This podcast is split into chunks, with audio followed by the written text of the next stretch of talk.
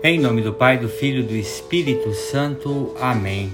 A graça de nosso Senhor Jesus Cristo, o amor do Pai e a comunhão do Espírito Santo estejam convosco. Boa noite, meus irmãos e minhas irmãs. Eu quero rezar com vocês nessa noite o Evangelho de São Marcos, capítulo 7, dos versículos 31 a 37. Jesus deixou de novo a região de Tiro e Sidônia e continuou até o mar da Galileia, atravessando a região da Decápole.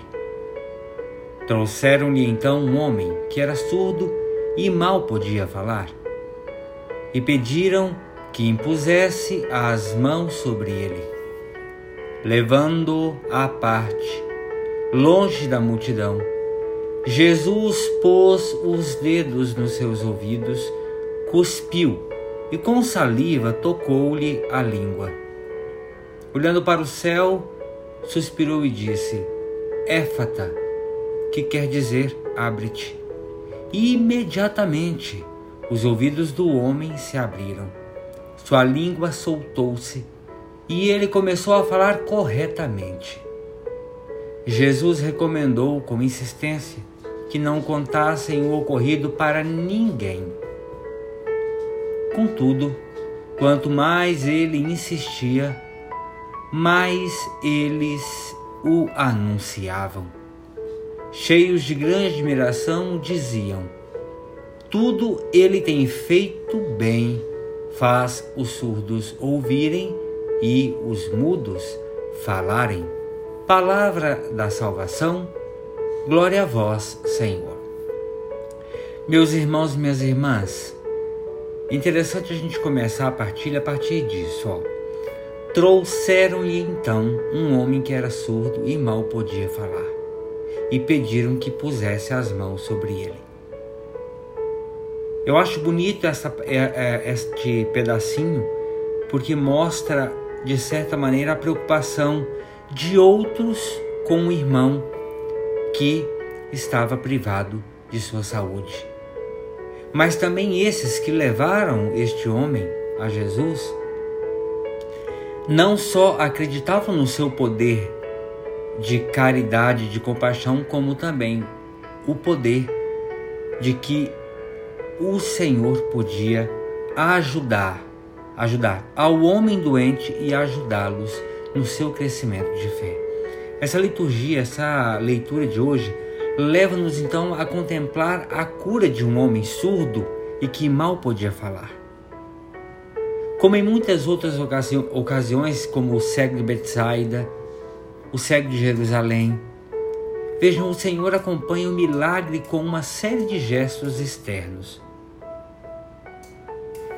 Isso é muito bonito ver os papéis da participação mediadora da humanidade de Cristo nos seus milagres. Uma mediação que é realizada numa dupla direção. Por um lado, o abaixamento e a proximidade do Verbo encarnado em nós que toca com os seus dedos, que nos toca com a profundidade do seu olhar e que nos toca com a doçura da sua voz. E por outro lado, nós temos a tentativa de despertar no ser humano a confiança, a fé e a conversão do coração. De fato, meus irmãos e irmãs, as curas dos doentes que Jesus realiza vão muito mais além do mero ato de aliviar a dor ou devolver a saúde.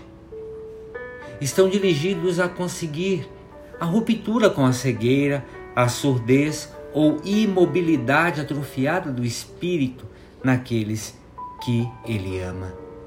Como fim último, uma verdadeira comunhão de fé e de amor. Ao mesmo tempo, a gente percebe a reação agradecida dos receptores do dom divino, que é proclamar a misericórdia de Deus. Contudo, quanto mais ele insistia, mais eles o anunciavam.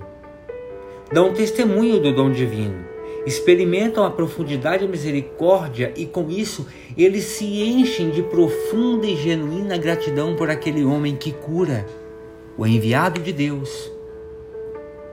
Também para nós é de uma importância decisiva saber-nos e sentir-nos amado por Deus. A certeza de ser objeto de sua misericórdia infinita.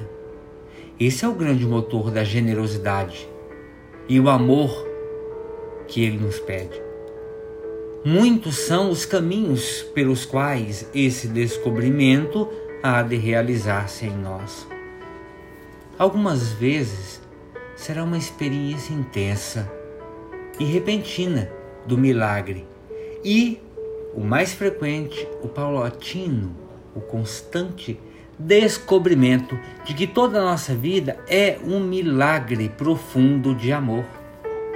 Em todo caso, é preciso dar-se as condições de consciência da nossa indigência, uma verdadeira humildade e a capacidade de escutar profunda e reflexivamente a voz suave de Deus, a capacidade de ver reflexivamente o olhar de Deus, a capacidade profunda e reflexiva de sentir o toque das mãos de Deus, que constantemente toca a nos modelar, a nos colocar em perfeição, no estado de criação.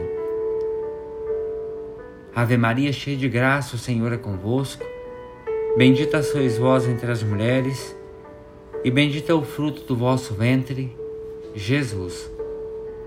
Santa Maria, Mãe de Deus, rogai por nós, pecadores, agora e na hora de nossa morte. Amém. Pela intercessão da bem-aventurada Virgem Maria, do seu boníssimo esposo São José, desça sobre cada um de vós bênção, paz e proteção, que vem de Deus Todo-Poderoso, esse Deus que nos toca em profundidade, esse Deus que é trino, Pai, Filho e Espírito Santo. Amém. Meus irmãos, minhas irmãs, tenham todos uma excelente e abençoada noite de descanso e fiquem com Deus.